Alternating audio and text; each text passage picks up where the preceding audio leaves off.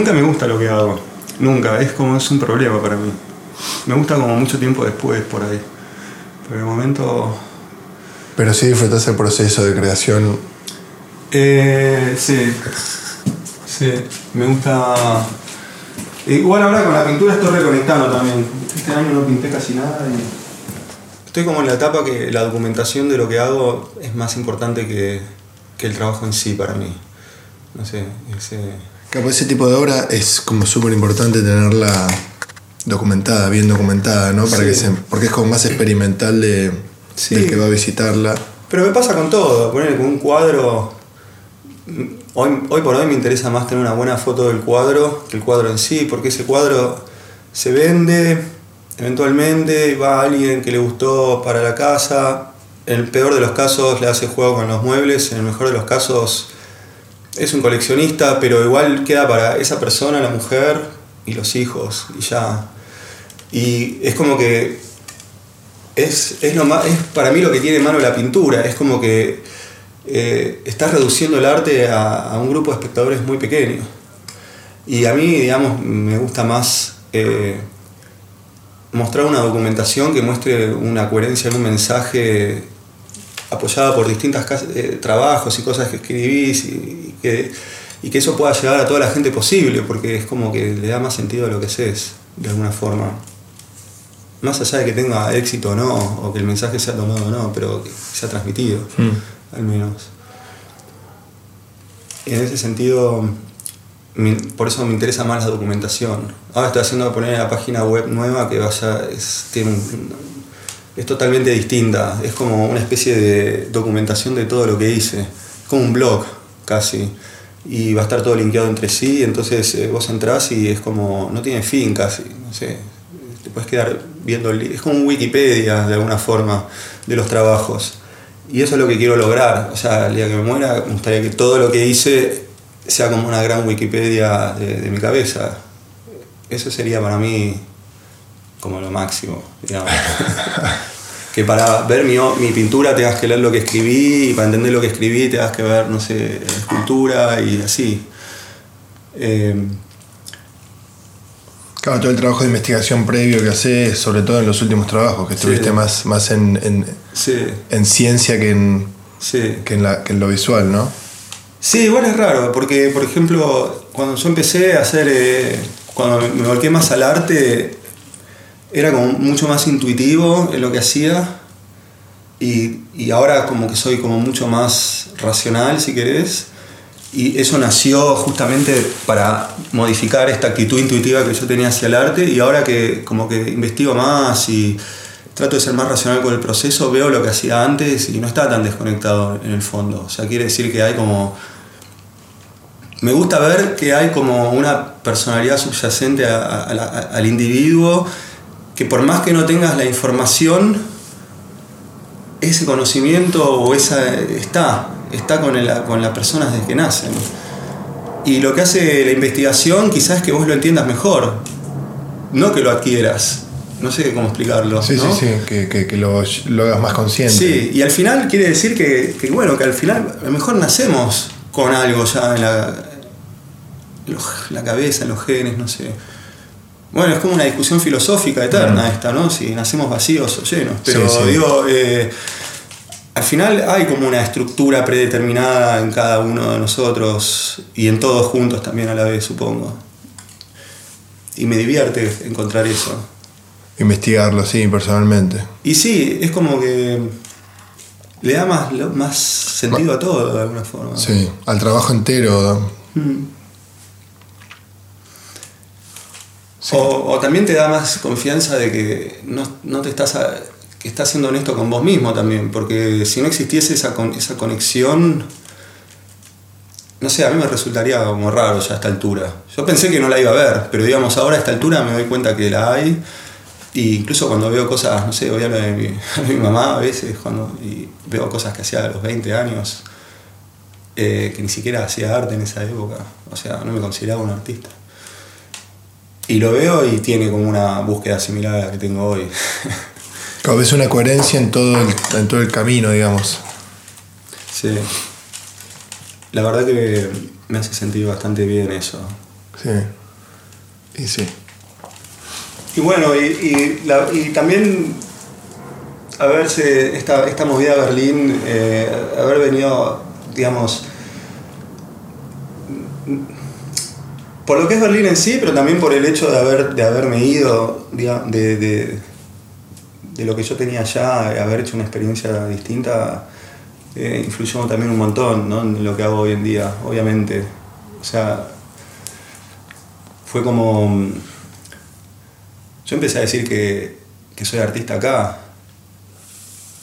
Ah, yo en Buenos Aires no tenía como esa identidad del artista, si bien hacía producción artística. No, mi cabeza no se podía todavía adaptar porque tampoco hay una, una definición muy clara de lo que es el arte y lo que es el artista en Buenos Aires, pienso. Eh, y acá hubo como un choque muy grande con esa realidad, que de alguna forma, a, la edad que la recibí, en el momento de mi vida que la recibí, era como una cosa de tomarlo o dejarlo. Porque, digamos, acá está todo, acá lo puedes hacer y tomarlo o dejarlo, porque no lo puedes hacer de otra forma. Claro, era, solo tomar la decisión de hacerlo. Y yo acá en un año hice, el primer año acá, el primer año acá que no conocía a nadie, hice más muestras, de todas las muestras que hice en mi vida antes. Y en estos últimos ocho años creo que hice, pero en exceso mucho más de lo que hubiese hecho en toda mi vida en Buenos Aires. O sea, yo veo los currículums de, de artistas, no sé si artistas que triunfaron en el mundo, pero artistas conocidos en Buenos Aires, amigos míos, y, ves la hoja curricular de todo lo que hicieron y, bueno, es impresionante, quiero decir, no es que sea poco, pero a, la vez, digo, en comparación te das cuenta que, hay como menos posibilidades allá realmente para que puedas desde hacer una muestra hasta, si, te gusta la docencia, dar clases de arte o hacer proyectos en museos. Eh, eh, acá es como muy fácil, no sé, tener un proyecto no te digo, por ahí no tenés la calidad para ser un artista de museo, pero por ahí puedes ir a dar un taller con niños, un museo. Y esa experiencia en un museo profesional de Europa, con los presupuestos que tienen, y además estás dando tu taller al lado de obras maestras y puedes hablar de esas obras con los niños, es como tiene una, mística distinta, digamos. Em, ¿Vos cuántos años tenías cuando, cuando te viniste? Uy, esas cuentas me cuestan. Creo que tenía 31, 32. A ver, ah, para fácil, ahora cumplo 40, estamos, sí, 31, 32. Pero además venía con un cambio encima, porque yo ya no, me dedicaba al arte exclusivamente. O sea, para mí era cambiar de continente, de clima, de cultura, de idioma, pero también de profesión. Em, y encima no era que me pasaba de contadora economista.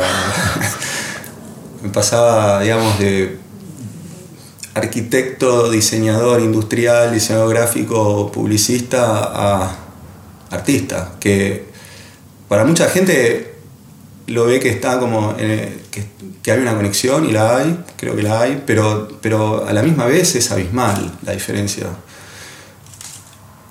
No sé, creo que por ahí en ciertas herramientas hay, hay, hay, hay muchas herramientas que puedes sacar del diseño, de la arquitectura, de la publicidad para hacer arte, pero mm, el proceso y la finalidad y la honestidad que hay con lo que haces es, muy distinta. Em, todo lo que es diseño generalmente, como está involucra un trabajo, em, uno no puede ser enteramente honesto. Pero no es culpa del cliente, es una cuestión de que vos estás trabajando para otra persona y, digamos, lo más honesto que puedes hacer es también pensar en, el que va a recibir tu trabajo. Y en ese sentido no estás como siendo honesto con tu, con tu búsqueda necesariamente en todas las cosas que haces.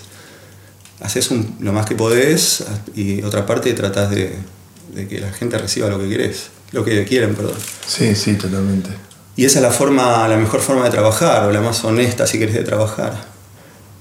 sos arquitecto, por ahí una vez en tu vida te haces tu casa o tenés, puedes hacer un proyecto en tu vida o dos, contado con los dedos, en el que puedes ser enteramente honesto con... Y ahí quizá entonces ese arte se convierte en una forma, esa arquitectura se convierte en una forma de arte, por supuesto.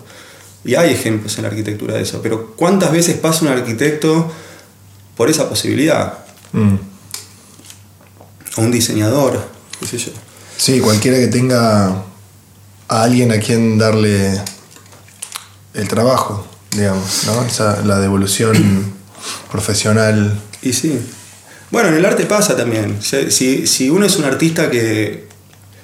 Si el carácter de un artista depende emocionalmente un poco del éxito que tenga, digamos, éxito en la forma comercial, le puede llegar a pasar lo mismo también. O sea, su arte se podría llegar a convertir en una especie de producto que es consumido. Y en ese sentido, bueno, puede pasar. Pero a, mí me, interesa más como... Em, no quiero obligar a la gente a que le guste lo que hago, pero si le gusta, digamos, quiero que le guste, obviamente. Esa relación es distinta, o sea, no sé. Sí, sí, ya el origen de, la obra ya es, totalmente distinto. No lo hacías para que guste, sino que no, lo hago para que busque, para que guste a la gente que le gusta lo que hago. le guste, sí. Exactamente, pero no para que le guste a, todo el mundo. De hecho, mientras más pienso que progreso, hay menos gente que por ahí entiende o, se sube a lo que hago. Pero bueno, no sé. Estimo que es lo normal. Eh, me parece que es lo normal. Una vez escuché una entrevista a Woody Allen que decía que que las películas que a la gente le gustan más de él son las que al menos le gustan y que las que a él más le gustan no tienen éxito, pero que ya a esta altura se acostumbró porque filmó tanto que ya está acostumbrado a eso. Y la verdad que me hizo sentir bastante bien. porque a mí me pasa exactamente lo mismo. La gente viene acá a las galerías, me piden cosas que... Digo, me estás pidiendo como lo más flojo que tengo. Y, no entiendo por qué. O sea, es como... Ya, ya es tan flojo que ni tengo ganas de hacerlo. No, no lo digo de, como. No es que me. ¿Cómo se dice? Eh, no es que me la crea, pero digamos, hay cosas que a mí no me interesan tanto ya de lo que hice. En su momento me interesaron, pero ahora ya no. Claro, es como tal vez es el ojo comercial del galerista, ¿no? Del que dice, no, dale a esto, vamos con esto que es más vendible o que esto va a gustar más. Es decir, bueno, esto ya lo hice, ya me lo saqué encima, estoy en otra búsqueda, estoy en otro camino. Por más que sea coherente con el anterior, que era lo que hablábamos antes. Yo recibo un mensaje de la gente muy seguido, eh, como que la gente muchas veces me, habla de cierta forma, como que me dice, como, que la gente me, no sé cómo explicarlo bien, pero eh, cuando, cuando ven lo que hago y me conocen es como que quieren que venda.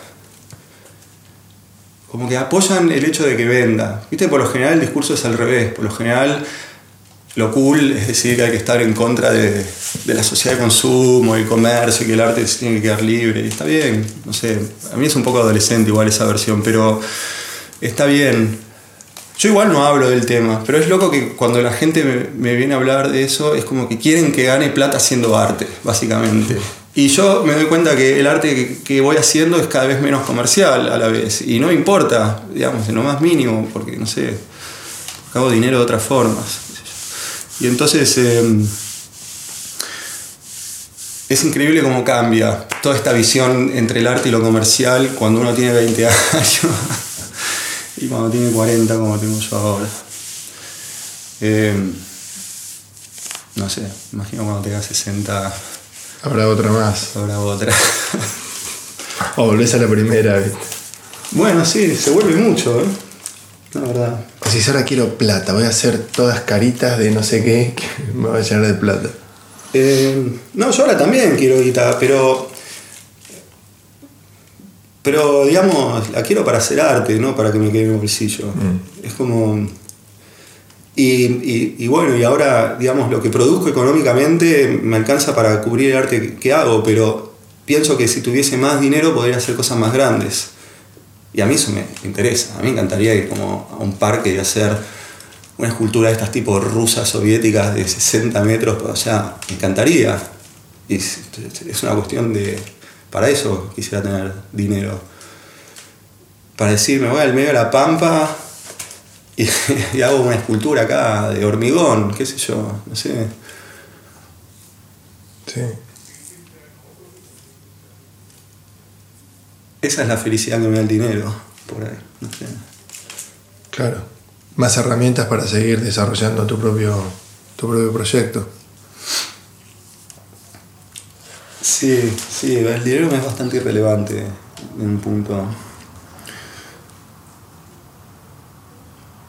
La otra vez me dijeron, eh, rico es el que tiene tiempo.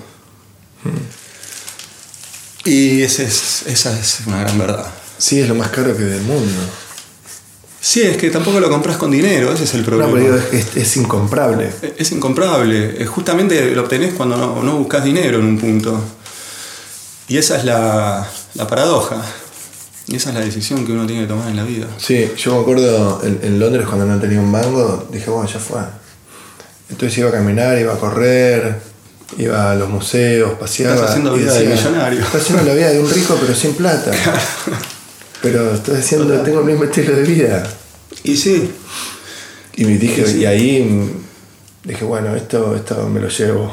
es que realmente te tiene que gustar mucho la vida del trabajo. Porque, o sea, la belleza del sistema capitalista reside en que la, gente no se da cuenta de cómo podría hacer su vida fuera de ese sistema. Y entonces es es súper normal que vos dejes tu vida dentro de una oficina. Y si vos sos, no sé, un científico, un investigador, un docente, economista, sos, no sé, un abogado, un doctor, un médico, alguien que está como realmente necesita estar en un escritorio haciendo un trabajo, obvio, está buenísimo.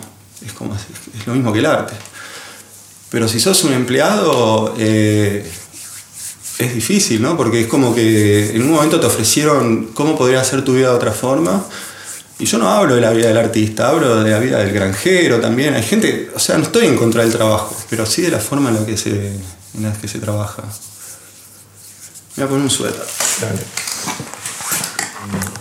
¿Vos cuándo venís? Eh, ¿por qué, ¿Cuándo venís a Berlín por primera vez y, por qué? Y si había un- un- una razón en particular o simplemente fue medio de, casualidad o estabas de paso. Eh, se juntaron dos o tres cosas para que terminemos en Berlín. Y bueno, en, la casa de Arauz, eh, que vos conocés, teníamos dos cuartos extra.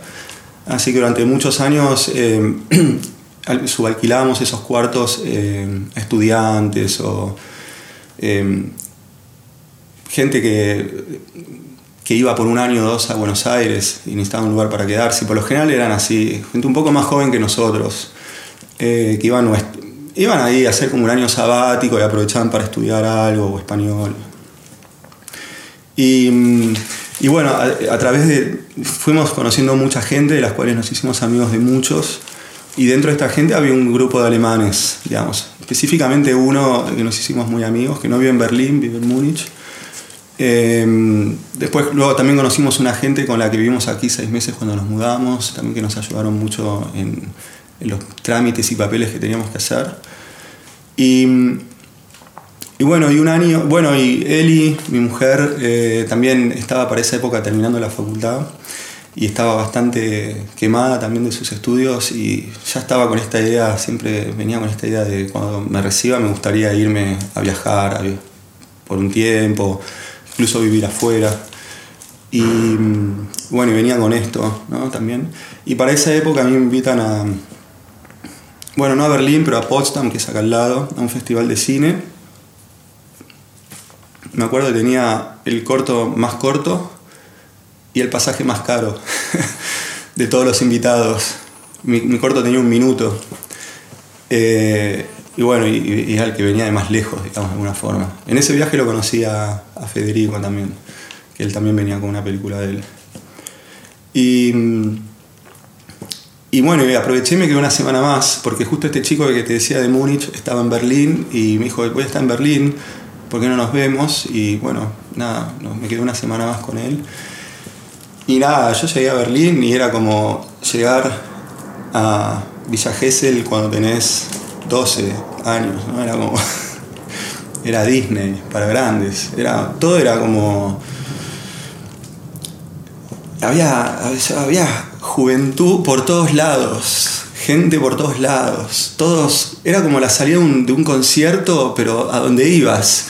A donde ibas era gente tirados en el pasto tomando cerveza, otros fumando por ahí, gente caminando, bandas tocando en la calle, punks, eh, bandas que, no sé, tocaban en, la estación de subte, bares por todos lados. Eh, salías a la calle, no conocías a nadie, enseguida te empezabas a hablar con alguien y te decían, ah, vamos a una, una house party, ¿por qué no vienen? Y de ahí te ibas a otro lado, y de golpe pasaban los días y estabas así, y te invitaban a hacer una muestra, y ibas a hacer la muestra, y la muestra te invitaban a, irte a Austria una semana, a hacer un festival ahí.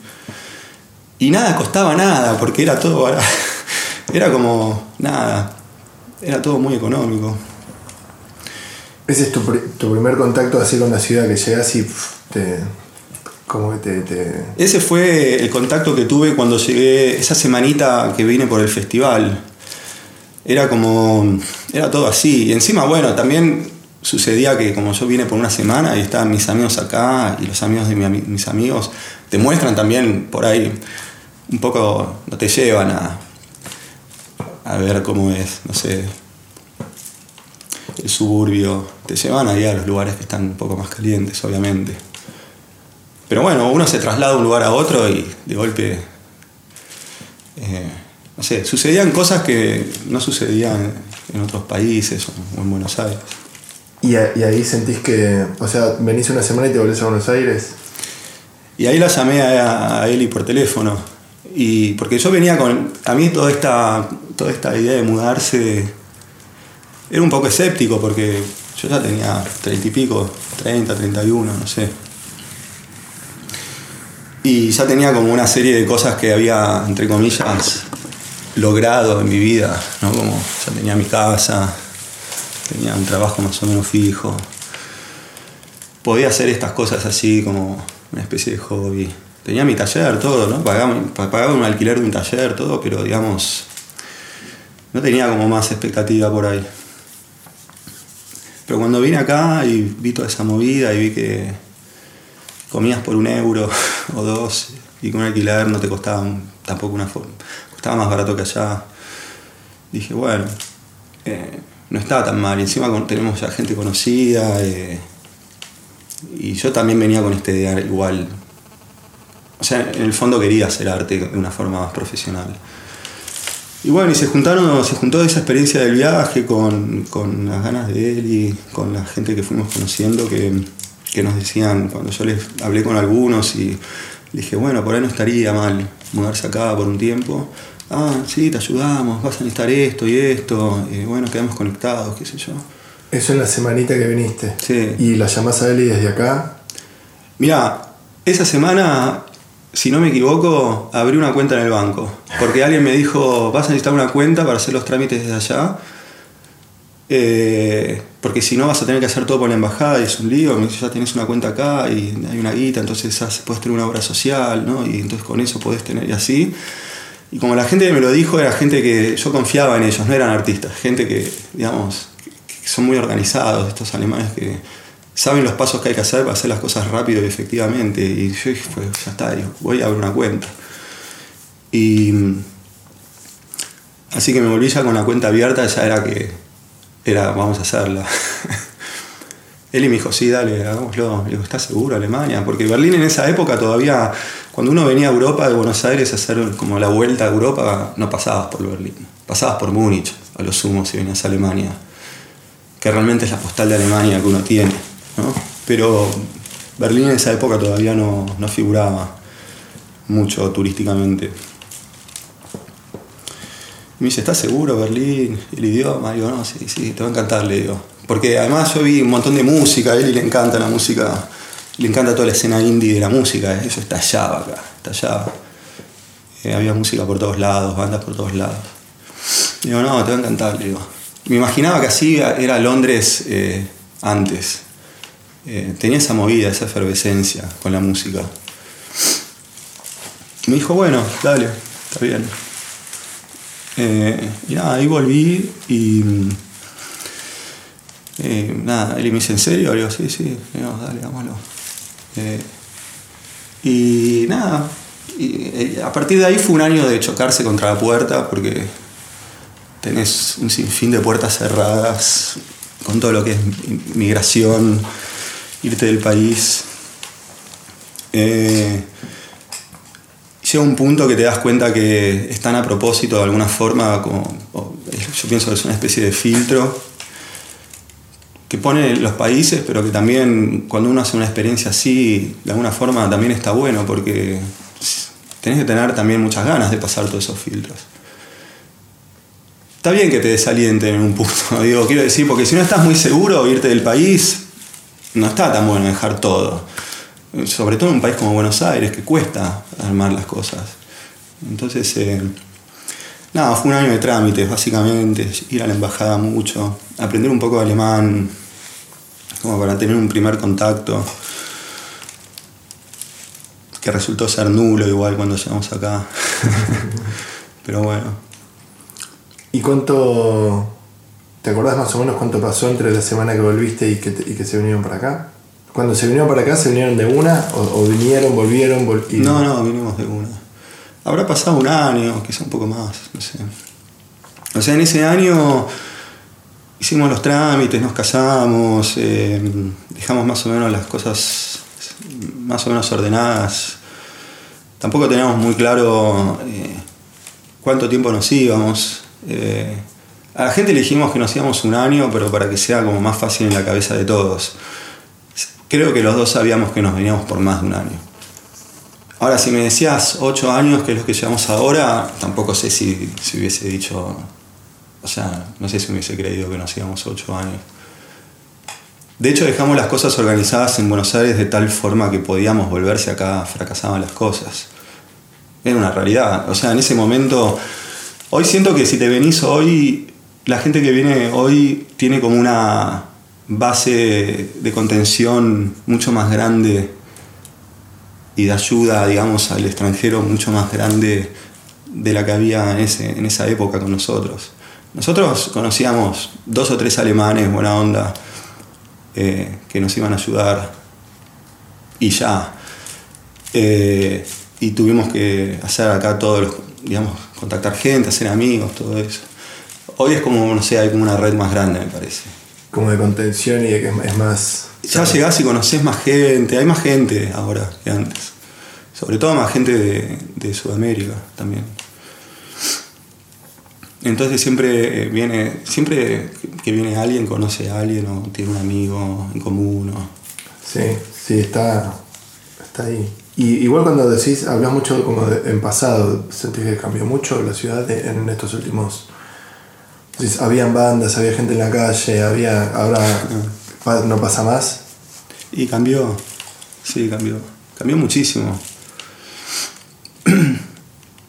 cambió más o menos, por ejemplo, pensaba en lo que podría ser Palermo hoy y lo que era hace 15 años atrás, no sé, o 10. Eh,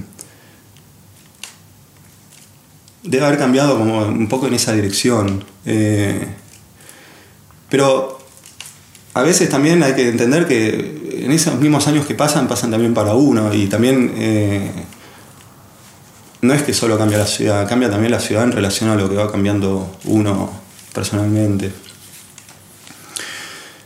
Y, pero sí, eh, antes era como una ciudad como un, un poco más... eh, como más indie en un punto, era como todo más under. Eh, a mí me gustaba porque era como una ciudad de actitud punk, pero ultra segura. Entonces vos vivías como toda una, una serie de situaciones eh, interesantes y muy inspiradoras sin tener miedo a lo que podía, a las cosas que te podían pasar, como situaciones que en otros países hubiesen representado, no sé, o riesgos o, como cosas raras, no sé, como y acá sucedía como de toda una forma muy natural, eh, bastante amistosa. Eh, y eso, eso fue por ahí quizá es como el cambio más grande, pienso. Como que se perdió eso de que salías a la calle y entrabas como una especie de flujo cultural que había en ese momento, de efervescencia, que te, y vos ibas descubriendo la ciudad de esa forma. Y supongo que seguirá pasando, pero es como que hay como... Ahora está todo más disperso y, no está como tan abierto, es como que ya tenés que, buscarlo y como ya, ya todo se empezó a subdividir un poco más en... Y antes estaba todo abierto y vos terminabas... Eh, te movías por lugares que por ahí no te hubieses movido, qué sé yo, de otra forma. En ese sentido era como, había una inspiración que hoy a mí me cuesta más encontrar en la ciudad. De Buenos Aires, eh, si extrañas, extrañas algo o de la ciudad o, las relaciones? Em, no tengo una personalidad muy... Eh, emocional en, el momento de extrañar. Mm, me gusta como siempre más ver hacia adelante que hacia atrás. En ese sentido no, no me cuesta estar, digamos, separado de mis raíces. Pienso que también es algo bastante... En mi familia es bastante así, me parece. Em, pero bueno, em, no, no me cuesta vivir afuera del país no, no tengo una tendencia a extrañar. Eh, tengo, por supuesto, por ahí algún nivel de nostalgia con ciertas cosas. Pero también tengo que decir que la última vez que fui, fui volví a Buenos Aires eh, dos veces. Bueno, sí. Volví dos veces a Buenos Aires y eh, la última vez fue el año pasado. Y la verdad que me encontré con una ciudad como me, gustó mucho haber vuelto. Me, conecté con la ciudad mucho más fuerte de lo que había conectado la vez anterior que fui y de lo que había conectado cuando estaba antes allá. Em, la vi como mucho más linda. Eh, claro, uno a veces vuelve también y por ahí el efecto de haber estado tanto tiempo afuera la hace más linda, pero igual sacando eso me parece que estaba como... Nada, sí, vi una, una linda ciudad y reconecté, más que reconectar, conecté por primera vez con muchas cosas de, la cultura porteña, digamos, por primera vez que me gustaron mucho. Pero bueno, pero puedo vivir separado de eso también. Eh, mañana me puedo ir de Berlín también a Japón y la emoción de estar en Japón y estar en una cultura nueva me va a hacer que no, no extrañar esta seguramente. Ok. O sea, no sentís que te terminarías acá, por más que sea una posibilidad. Eh, ah, ¿en el futuro? Sí. No sé. En ese sentido dejo correr un poco las cosas. Eh, las dejo un poco fluir porque. a mí me gusta. Me gusta eh, más pensar que uno tiene que estar en el lugar donde uno puede hacer las cosas que quiere hacer. Creo a mí me gusta pensar siempre en el momento de mi muerte, suena un poco feo, pero digamos, me gusta pensar que en el momento que me esté muriendo y vea hacia atrás, eh, no me voy a arrepentir de la vida que tuve. Eso es como el motor de mi vida. Yo quiero realmente hacer las cosas que tengo que hacer. Por eso no me importa tanto la parte ni económica ni exitosa de lo que hago. a mí, digamos, yo quiero tener la seguridad de que voy a hacer lo que tengo que hacer, digamos. ¿no? Y nada, eh, e, en, estos últimos años fue Berlín, porque por todo lo que estuvimos hablando recién, daba esa posibilidad. Y, bueno, y si acá se corta o surge otro lugar donde las posibilidades son mayores, yo voy ir ahí. Y claro, y es, como, bueno, a veces es duro estar o feo o no está tan bueno estar lejos de la familia o de tu, de tu entorno, de tus amigos, pero, pero mi escala de valores es más importante hacer lo que tengo que hacer en el futuro quizás Buenos Aires también ese lugar, o no sé, o, algún otro lugar de Argentina o de Sudamérica. Seguro lo sea. Yo la verdad pienso que en algún momento voy a volver. Eh, me imagino, al menos mi vejez, me la imagino en Buenos Aires o, en Argentina, sí. ¿En ciudad? ¿Te, ¿Vejez te la imaginas en ciudad o tal vez más countryside? A mí, si pudiese elegir libremente, me gustaría tener un lugar tipo alejado en la naturaleza, una casa sin ningún lujo, pero un lugar al cual yo me pueda retirar una o dos veces al año, el tiempo que necesite, y, luego vivir en la ciudad, porque la ciudad para mí tiene una... Para mí la ciudad es la base de todos los conflictos que a mí me interesan, digamos, es donde nacen todos los conflictos que a mí me interesan, nacen de las ciudades y de la agrupación de gente, digamos. Así que me siento muy cómodo en las ciudades, me gusta vivirlas. Pero también me encanta, me gusta tener la posibilidad de alejarme y tener como ese lugar idílico en un bosque o al lado del lago, en un lugar donde vos puedas sentarte y, estar en, en soledad, eh, en soledad en el sentido de estar con uno mismo, ¿no? Eh, eso me encanta también. Pero bueno. Mm. Que una vez me hablabas de que algo positivo de, esta ciudad era que puedes estar en el medio de la ciudad y alejarte un poco y te vas a un lago con. Sí. Y puedes estar medio en soledad también. Sí, es verdad. Es, es muy lindo la ciudad eso. Es como vivir en San Martín de los Andes combinado con Buenos Aires. Pero. Pero no llega a darte eh, eso en el tiempo, digamos. Lo puedes hacer un día. Eh, yo siempre sueño con tener un lugar que me pueda ir un mes o dos y que además que sea mi lugar, el, lugar donde, donde uno tenga... Para mí es muy importante tener eh, cierto balance espacial, no sé cómo explicarlo, como una especie de, orden, de cosas que me rodean, que están puestas de cierta forma que a mí me, cruzan inspiración o información, no sé. Y viviendo afuera uno pierde un poco, porque es muy difícil armar eso cuando uno nunca sabe qué va a pasar, si te vas a quedar. Y si lo armás, estás como medio asumiendo que te vas a quedar en un lugar que tampoco por ahí tomaste la decisión de quedarte. Em, entonces siempre sueño con eso, con ese lugar donde uno se pueda retirar, estés donde estés en el mundo, sea cual sea tu, estado mental o lo que estás haciendo en tu vida en ese momento, al cual puedas ir y estar, eh, no sé, poder bajar todo, clarificar, no sé. Y toda la gente que, de hecho, a mí me... La mayoría de la gente que yo admiro tenían un lugar así, de hecho también, ¿no? Como al cual iban, no sé, acá está la casa de Einstein, por ejemplo, al lado del lago, ¿no? no sé, me parece que es como un lugar necesario para mí. Como para bajar, ordenar. Sí. Claro, vos te podés ir ahora acá a una cabaña, un lago, quedarte una semana, y está bueno, no digo que sea. Pero mm, este lugar en el tiempo, no sé, para mí quizás se está convirtiendo en una especie de necesidad, al menos mental. Mm. También lo puedes armar en tu cabeza, pero bueno, es como. Como ponerte a meditar y qué sé yo.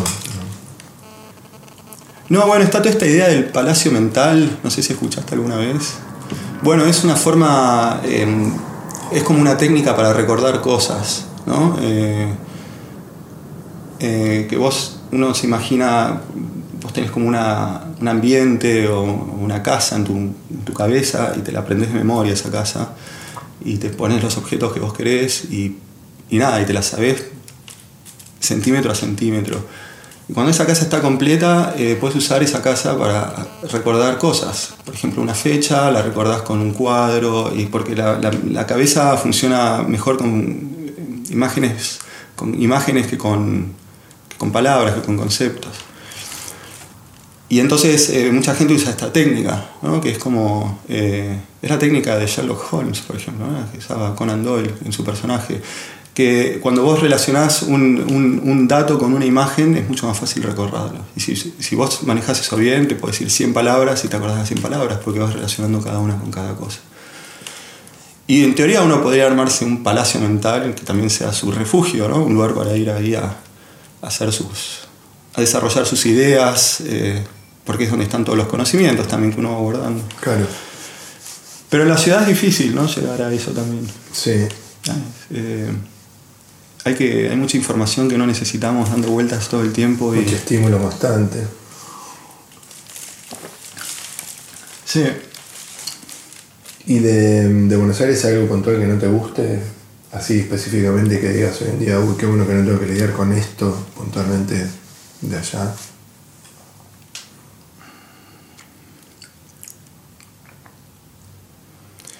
Sí, eh, lo, que, lo que no me gusta de Buenos Aires, no de Buenos Aires, lo que no me gusta de Argentina de Sudamérica es que, está muy alejado de todo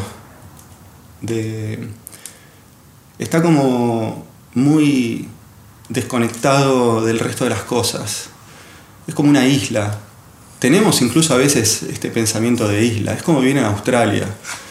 Eh, pero siempre me gusta decir sobre Argentina que lo que tiene de malo es lo que tiene de bueno.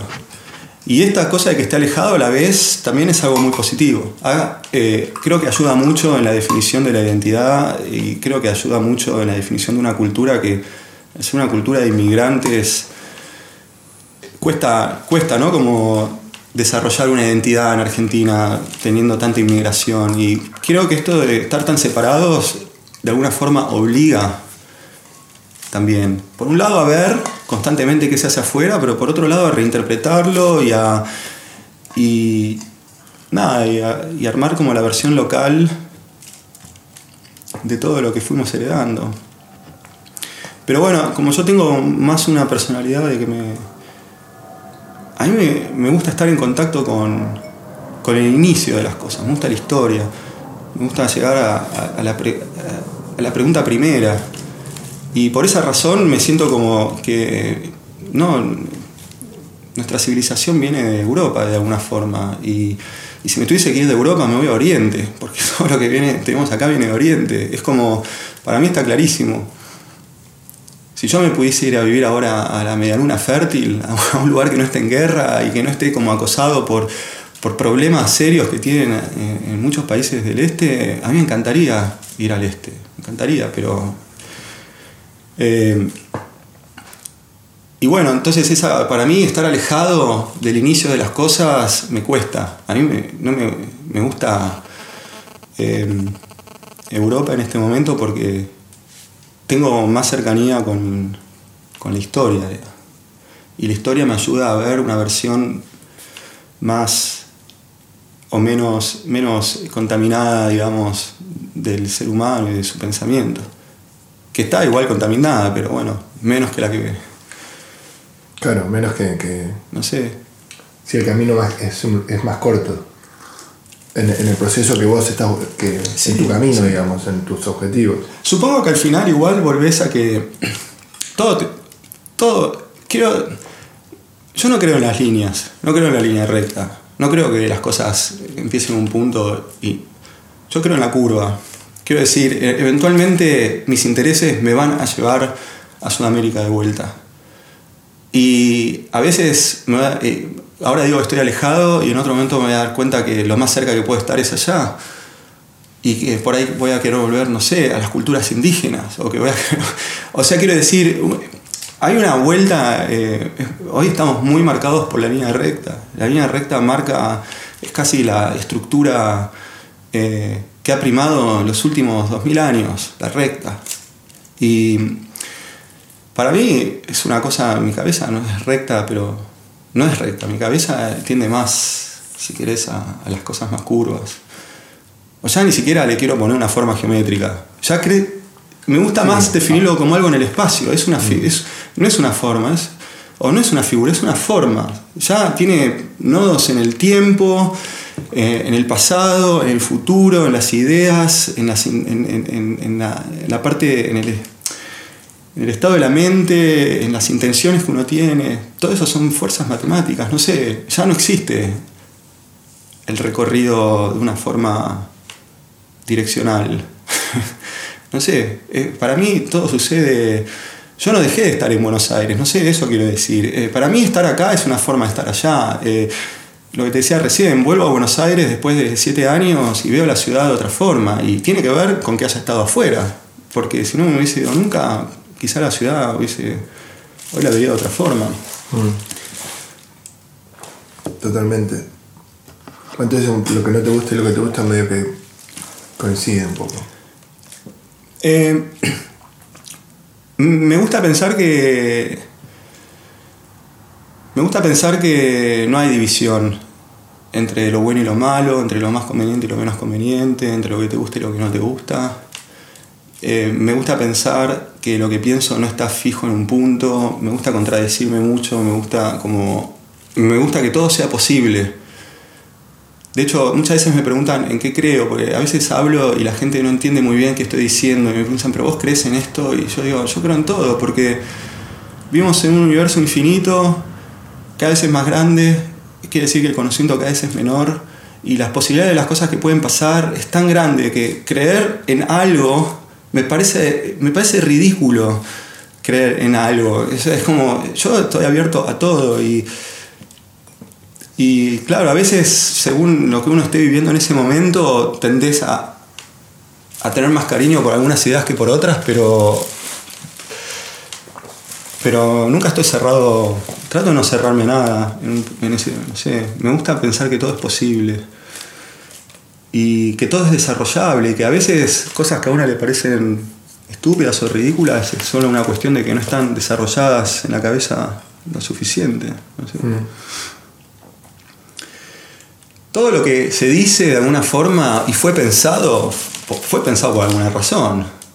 Incluso el pensamiento del loco. El loco está teniendo una percepción distinta a la del normal de la gente y eso hay que, eso hay que considerarlo, considerarlo seriamente, porque creo que está como ya más que visto que la percepción es algo que, digamos, está, es limitado a cada uno y que puede ser perfectamente de otra forma.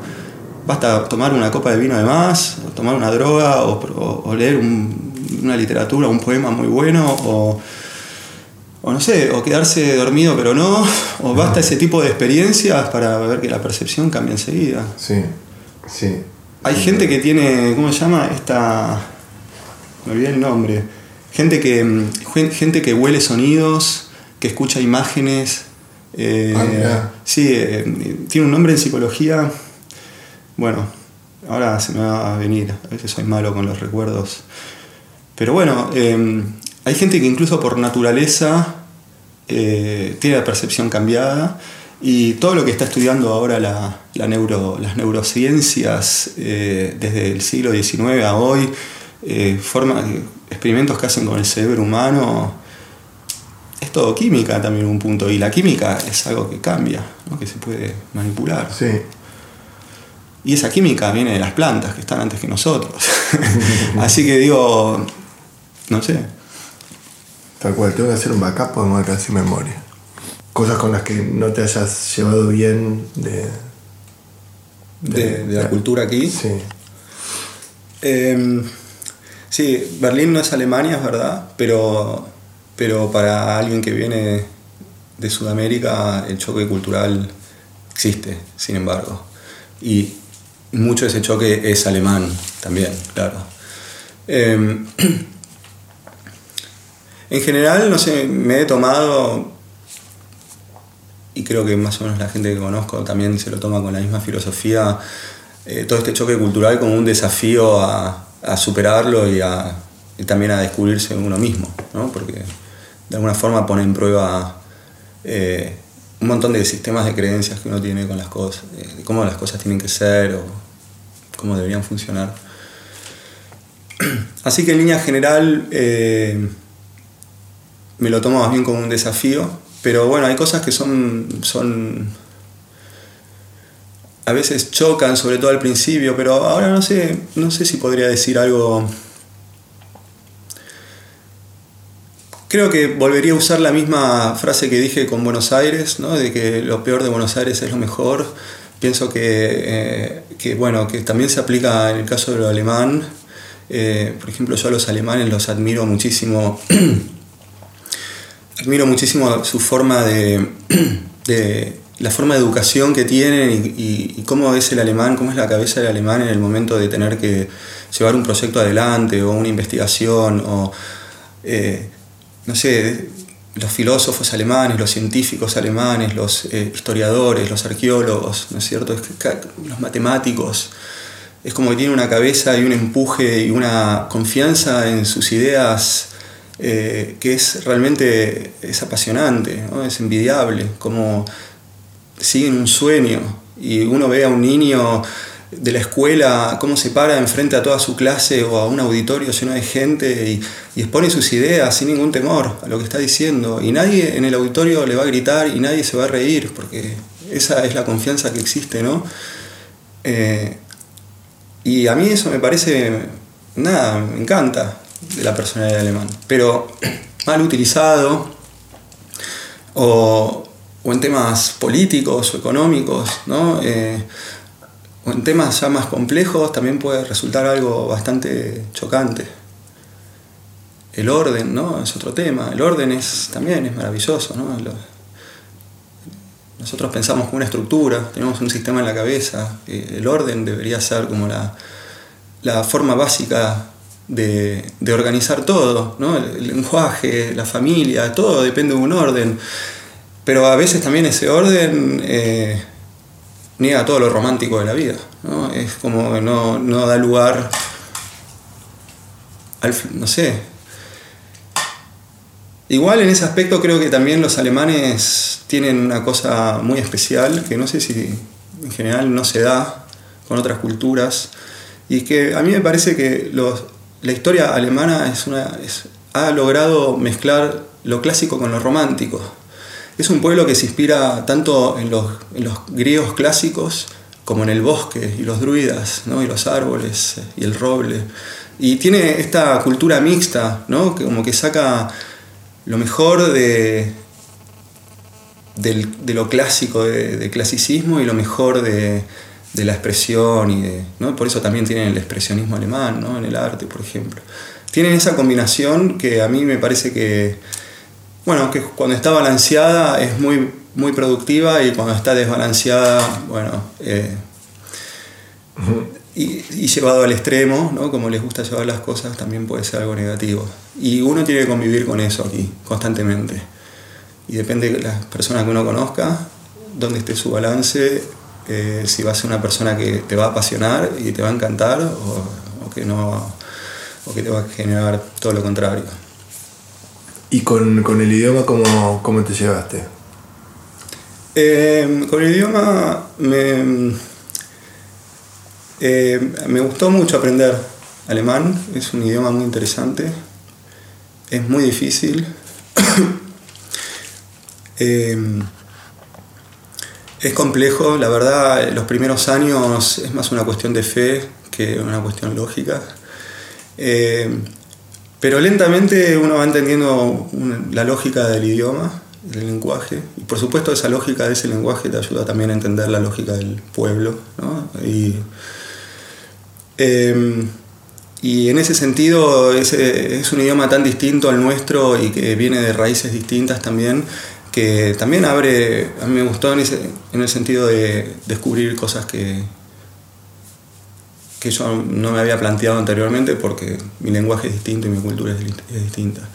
Así que fue, fue lindo, pero bueno, dura mucho, sigue, sigo aprendiendo, creo que nunca lo voy a terminar de aprender, pero está bueno. Costó, pero gustó. Sí, es un lenguaje muy poético, siempre lo digo. Es un lenguaje que cuando no lo hablas son ruidos.